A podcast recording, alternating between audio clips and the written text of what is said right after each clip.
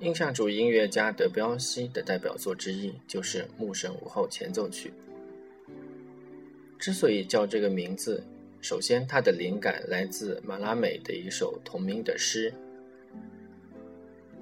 名字既然叫前奏曲，德彪西开始打算是写为三个部分：第一部分是前奏曲，第二部分是间奏曲，第三部分是终曲。但是最后他只完成了前奏曲的部分。整部作品是为三支长笛、两支单簧管、两支双簧管、两支大管、四支小号、两架竖琴、两个响板以及弦乐乐团所创作的。在音乐史上，这部作品的诞生被视为是一个转折点。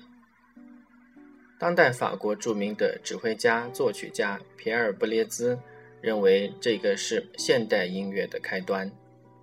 所谓“牧神”的长笛带来了音乐艺术的一丝新鲜的气息。